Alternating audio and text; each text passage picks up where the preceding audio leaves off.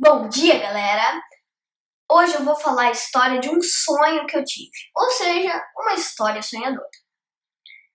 O nome da história é Amigo do Diabo, que por um acaso eu sonhei. Eu era amigo do diabo nesse sonho. E ele não era tão mal quanto os contos bíblicos falam ou vocês imaginam.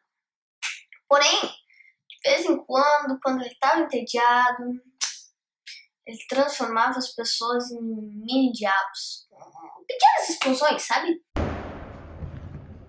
Esses mini diabos, eles destruíam prédios com as próprias mãos. Coisa muito leve. Certo dia, eu tava ali na Paulista e ele fez uma dessas pequenas explosões. O que, que aconteceu? Todas as pessoas de lá viraram mini diabos. Então,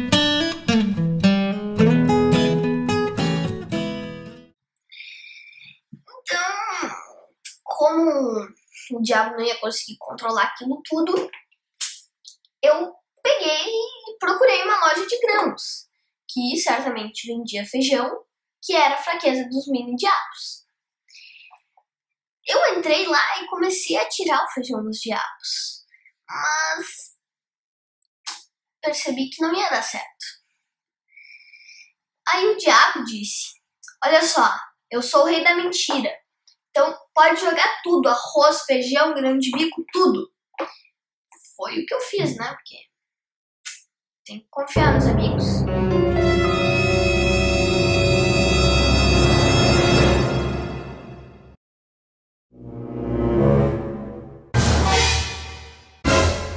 Por sorte, deu certo. Os filhos de Lúcifer haviam pensado que eram atingidos por feijão e se dissolviam. Então, eu acordei. É isso.